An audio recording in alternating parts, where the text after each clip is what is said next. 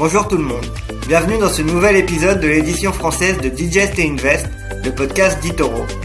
Avant de commencer, nous vous rappelons que ce qui sera dit dans ce podcast est uniquement à des fins éducatives et ne doit pas être considéré comme un conseil en investissement ou une recommandation personnelle d'achat ou de vente d'un instrument financier. Avant d'engager votre capital, assurez-vous de bien comprendre les risques liés au trading et ne risquez jamais plus que ce que vous êtes prêt à perdre. Enfin, nous vous rappelons aussi que les performances passées ne préjugent pas des résultats futurs. Et maintenant, le podcast.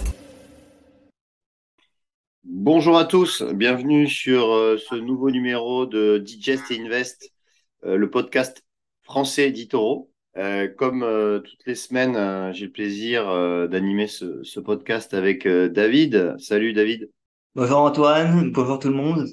Eh bien, on va, on va rentrer dans le vif du sujet. C'est vrai qu'on est en pleine publication de résultats d'entreprise. Euh, et notamment euh, aux États-Unis, on a les, fameuses GAFAM hein, qui, euh, qui publient. petit récap des marchés, on, a depuis maintenant une quinzaine de jours un beau rebond des marchés hein, qui ont rebondi entre 7 et, et 10% selon les indices. C'est vrai qu'on a des une accalmie au niveau euh, des probables futures hausses de taux. Euh, les, investisseurs et les analystes euh, anticipent eh bien bientôt la, un ralentissement dans la dans les dans le dans le durcissement monétaire du côté de la Fed et du côté de la BCE. D'ailleurs, on enregistre ce podcast jeudi 27 octobre et cet après-midi, on aura la BCE qui va tenir sa réunion de politique monétaire on verra si euh, eh bien, euh, la hausse de taux se confirme à 75 points de base. C'est ce qui est anticipé par les marchés. Toujours est-il que là, aujourd'hui, on est euh, sur un repli, ce qui est assez logique. Hein. On a aussi une prise de bénéfices hein, sur le court terme et, et on digère un petit peu les, publications qui sont un petit peu en demi-teinte, notamment aux États-Unis. et on va commencer par Google. Google qui donc euh, enfin Alphabet hein, en bourse, hein, maison mère de Google, qui eh bien, a chuté de quasiment 10% en bourse à, la suite de ces résultats. Qu'est-ce que tu peux nous en dire, euh, David?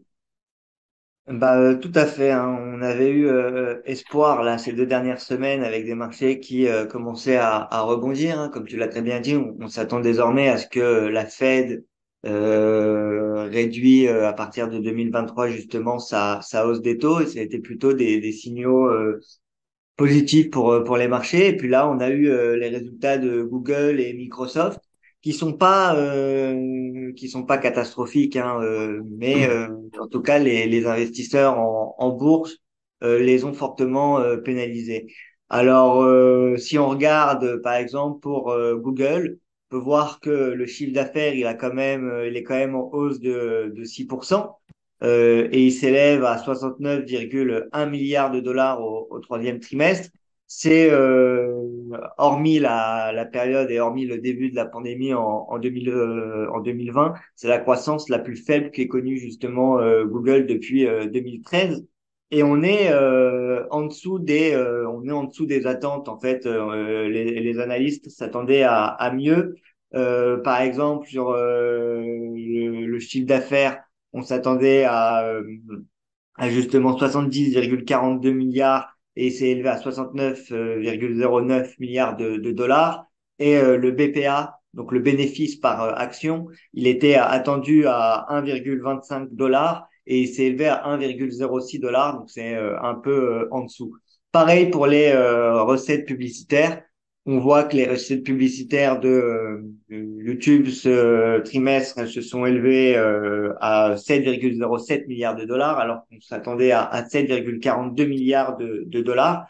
Et euh, on a un, bénéfice net qui est aussi inférieur aux, attentes et qui s'élève à, à 14 milliards de, dollars, ce qui fait que les investisseurs ont été déçus par ces résultats et puis on le verra aussi avec Microsoft. On a euh, pour les pour Google, euh, ça a été dit par le par le, le PDG de, de, Google justement que euh, le dollar fort aussi pesait sur les, les, résultats. Et donc on, on suivra ça avec avec attention, voir si notamment ils, ils vont, mais je ne pense pas, en tout cas c'est pas prévu pour le moment, licencier dans les dans, dans, les dans les prochains mois, comme le fait Meta ou comme le fait d'autres sociétés aujourd'hui. Et donc on, on suivra on suivra tout ça. Oui, tout à fait. c'est vrai que les résultats de Meta ont, été fraîchement accueillis puisque le titre euh, en avant-marché euh, baisse, hein, je crois, de, plus de 20%, hein, me semble-t-il. Euh, du coup, il y a aussi donc Microsoft dont tu voulais nous parler? Oui, après on, pourra revenir de toute façon sur sur Meta, mais Microsoft c'est comme Google. Hein. alors lui de son côté, il, il plonge de 7, un peu plus de 7% justement à Google et euh, Microsoft, si on regarde, euh, ça a quand même effacé plus de 250 milliards de, de dollars de capital de valorisation boursière justement euh, mercredi. Donc on voit que c'est deux gros mastodontes et qu'en général ça pèse sur la bourse et sur le secteur des, des techs. Et donc quand les résultats déçoivent, on, a justement des marchés qui bah, qui corrigent. Et pour pour Microsoft, on a eu cette fois-ci, euh, ça a été euh, un, un, résultat trimestriel euh, un peu supérieur aux, aux attentes, mais comme pour Google, ça souffre justement du, du dollar fort. Et puis la, la, croissance dans le dans le cloud, hein, Azure, malgré qu'elle soit quand même très très bonne, hein, parce qu'elle est de, de 42%, elle est moins forte que ce que attendaient les, les, les analystes. Et là aussi, pour Microsoft, si on regarde, c'est la plus faible progression euh, en cinq ans sur un trimestre pour, euh, pour son chiffre d'affaires. Chiffre d'affaires, comme je le disais, qui est en progression de 11% et qui s'élève à 50,1 milliards de, dollars. Par contre, on a un bénéfice net qui, lui, euh, recule de, de 14% et qui s'élève à 17,6 milliards de, dollars. Là encore une fois, le dollar fort pèse dessus parce que sans cet effet de change, il serait à, il serait euh, à, à, à, en recul de, de seulement 8%. Euh, Et puis, comme je le disais, on a eu Azure qui, malgré de, de, très bons chiffres, justement a, a, déçu. Et c'est ce qui explique une partie de, de la baisse ça et l'autre raison aussi de la, de la baisse pour euh, Microsoft, c'est que euh, Amy, euh, Amy, Wood, donc euh, la directrice financière du, du groupe, elle s'est quand même montrée plutôt pessimiste hein, sur la croissance d'Azure et elle a annoncé qu'elle devrait ralentir de, de 5% justement au, quatrième trimestre. Et puis il y a aussi des, des demandes dans les dans les PC qui pourrait être euh, plus faible euh, que, que prévu et qui euh, qui pourrait aussi peser sur sur Microsoft. Donc voilà, toutes ces raisons font que Microsoft recule en bourse malgré comme pour Google des résultats qui sont pas pas catastrophiques hein, alors qu'on est en, pleine récession on aurait pu s'attendre à, pire on va en, en parler avec notamment Meta surtout qu'on le voit aujourd'hui hein, il y a des, des résultats bien pire sur les marchés. Hein. Par exemple, Snapchat, c'est un, un, exemple. Meta, c'en est un autre.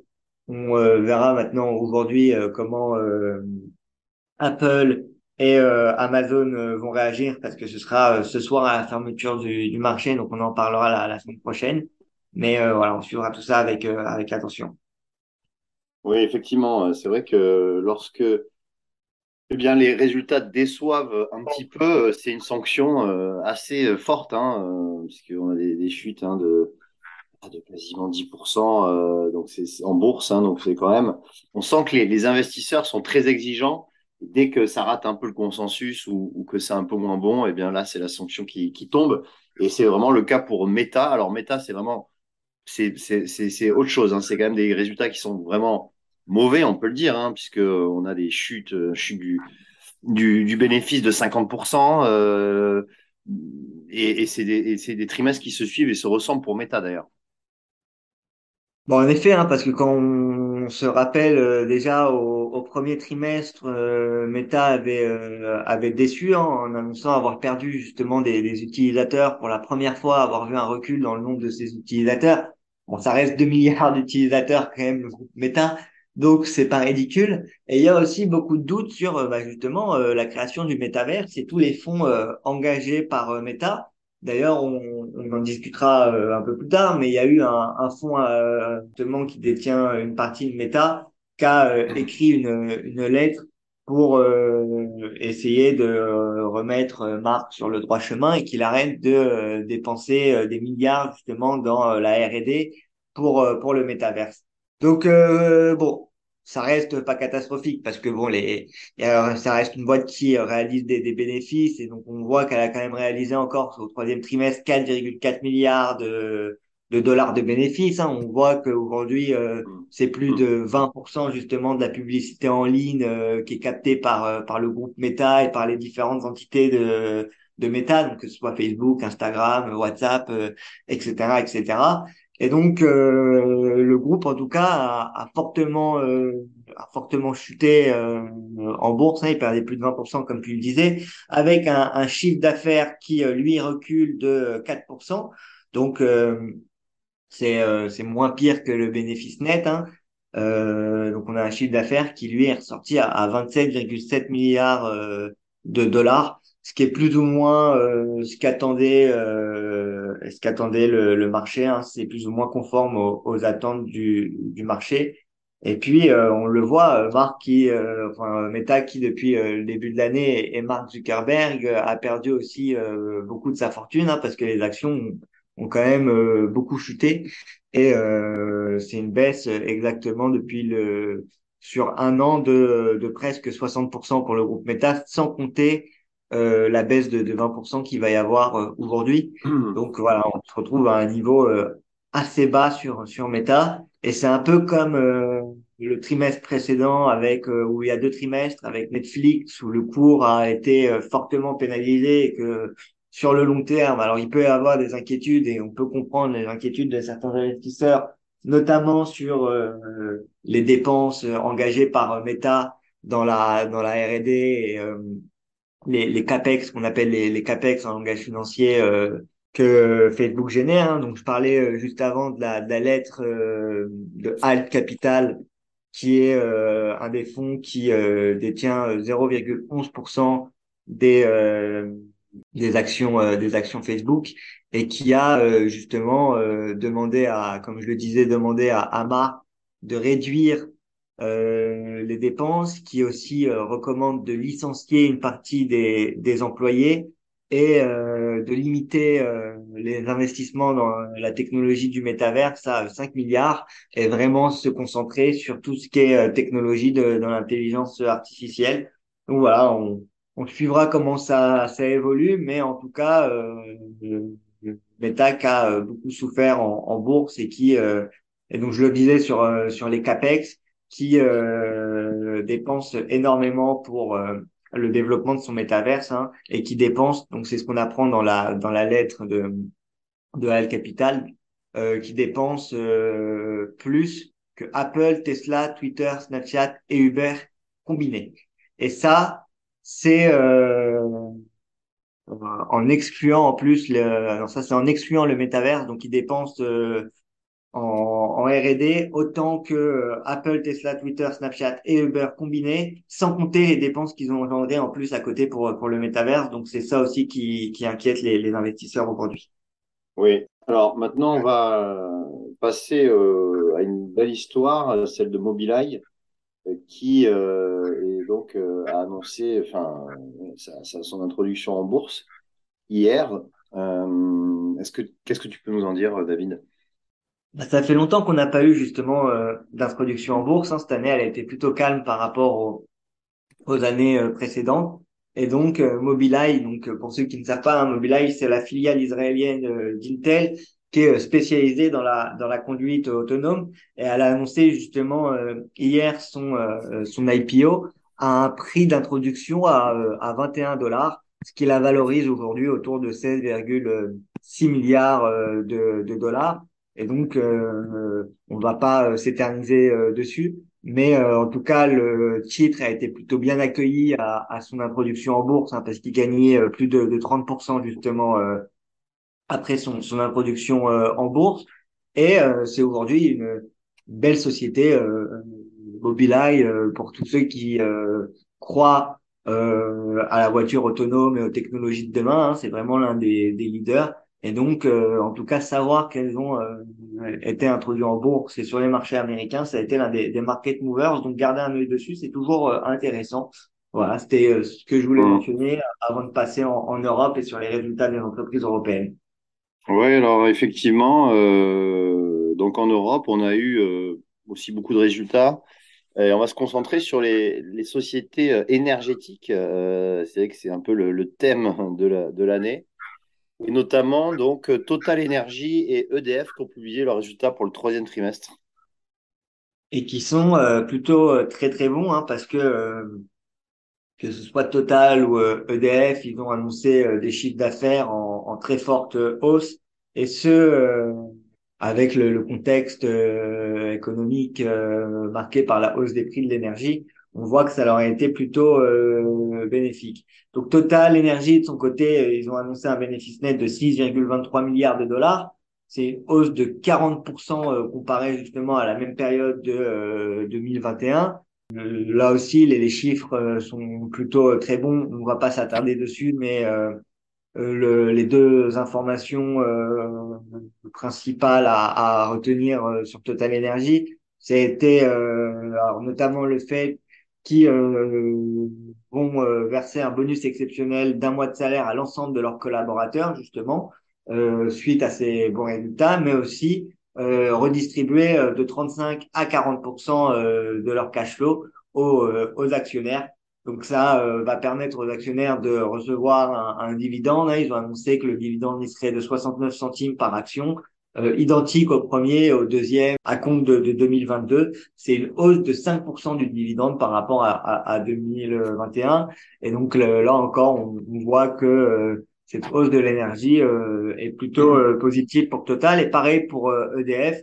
Euh, elle, euh, EDF, euh, donc on, on rappelle hein, EDF qui a été euh, privatisé par l'État au prix de 12 euros par euh, action.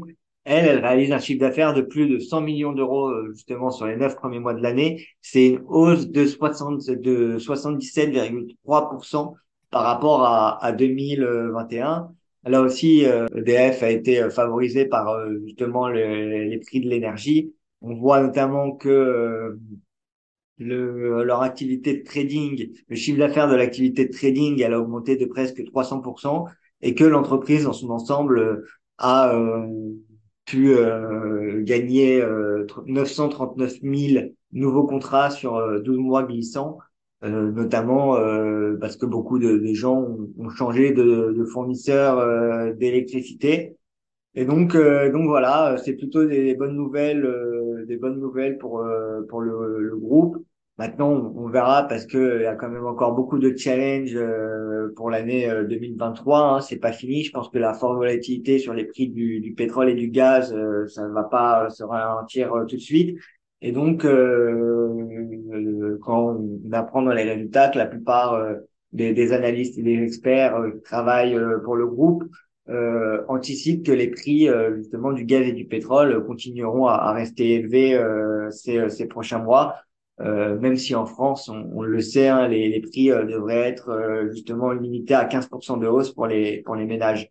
Donc euh, donc voilà, c'est des, des plutôt des bons résultats pour euh, pour les boîtes euh, énergétiques et c'est plutôt encourageant pour répondre aux, aux défis qu'ils auront à faire face demain, hein, comme la décarbonisation ou, ou le nucléaire.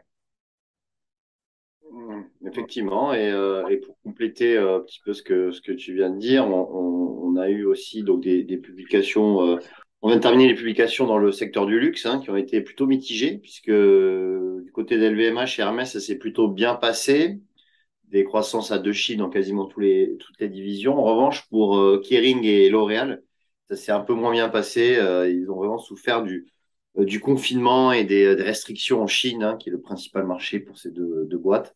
Et euh, du coup, euh, voilà, on a, on a des résultats euh, un peu mitigés dans le luxe. Euh, dans, le, dans la techno, c'est un peu plus compliqué aussi. On le voit avec ST euh, Microelectronics aujourd'hui qui perd euh, quasiment 8% en bourse. Euh, donc, on, on a des, c'était prévu, euh, des résultats qui sont plutôt bon, mais les perspectives euh, tendent vers un ralentissement au quatrième trimestre et, vers, et, en, et euh, en 2023. Par conséquent, eh bien, on, a quand même des, des quelques gadins euh, dans certaines, pour certaines sociétés, mais le CAC euh, et les bourses européennes et américaines euh, tiennent plutôt bien. Euh, on verra maintenant. On attend. Ben, maintenant, c'est les banques centrales qui vont aussi prendre le, bien la, la, le relais avec la BCE. Donc aujourd'hui, cet après-midi, et la Fed la semaine prochaine. On attend des, des relèvements de taux assez importants. Est-ce que David, tu as des choses à ajouter? C'est vrai qu'on a on a bien fait le tour. Ben, il y a les mi-termes aussi qui arrivent aux, États-Unis qu'il faudra suivre, je pense, pour les investisseurs. Et puis, euh, comme tu le disais, donc pour la hausse des taux de la Fed, on, s'attend désormais à, ça c'est quasi sûr, qu'ils vont augmenter les taux de 75 points de base, donc de 0,75%. Maintenant, ce qui va vraiment être regardé par les investisseurs, c'est plus ou moins le ton et le discours. Si on voit que la Fed est sur le point, voilà, de mettre un terme à ces, taux, à ces hausses des taux et à en tout cas se ralentir en, en 2023, ce serait plutôt des, des signaux positifs. Euh, mais après, on verra. On n'a pas parlé aussi de, de l'Angleterre où euh, ils ont eu euh, un nouveau Premier ministre. On suivra aussi euh, ça, comment ça, ça évolue. Mais euh, c'est sûr qu'en ce moment, on a eu des semaines qui peuvent paraître et qui peuvent donner l'espoir d'un rebond, mais d'un point de vue macroéconomique, ça reste encore compliqué. ça reste encore compliqué. Ne pas, se, pas s'avouer vainqueur trop vite. Non, c'est clair que on est, euh, c'est vrai que c'est un rebond euh, technique, hein, euh, c'est un rebond qui aussi est puissant parce qu'on a eu une baisse aussi très forte hein, depuis maintenant, ça fait quasiment un an hein, qu'on baisse. Donc du coup, du coup, c'est c'est pas anormal qu'on ait des rebonds techniques. Mais est-ce que la fin, est-ce que la baisse est vraiment terminée? Difficile à dire, mais mais c'est vrai qu'on aura quand même des phases probablement de repli qui reviendront. Donc toujours de la prudence et pas s'enflammer lorsqu'on a des rebonds se dire que c'est ça y est, c'est le c'est le début du retour de la hausse euh, à long terme. C'est vrai que pour l'instant, c'est un peu trop flou pour euh, pour euh, pour se dire que ça y est, tout est terminé. Donc donc voilà, prudence et, et puis attendons de voir un peu ce qui, qui se dit au niveau des, des banques centrales. En tant qu'investisseur particulier, si je puis me permettre, je pense qu'en ce moment, la, la meilleure chose euh, à faire, c'est vraiment d'essayer de faire du DCA sur des dossiers de, de qualité hein, et sur du, euh, ou sur du stock picking euh, et sur des petites valeurs dans lesquelles on, on, souhaiterait rentrer. Parce que c'est vrai que si on fait du stock picking, je pense qu'il peut y avoir des, des actions qui, d'ici quelques années, quand on regardera en arrière, on, on se dira c'est vrai que c'était quand même des, des bons prix d'entrée sur sur du long terme. Donc donc voilà, faut toujours regarder de façon cet objectif long terme euh, en, horizon, je pense. Ok. Eh bien, euh, bah merci de nous avoir écoutés. Euh, merci de nous suivre. J'espère que ce podcast vous a plu. Et bah, on vous dit à la semaine prochaine pour un, pour un nouveau numéro de Digest Invest, le podcast français d'Itoro. Salut Merci, au revoir. Vous venez d'écouter Digest Invest d'Itoro. Pour plus d'informations, rendez-vous sur itoro.com.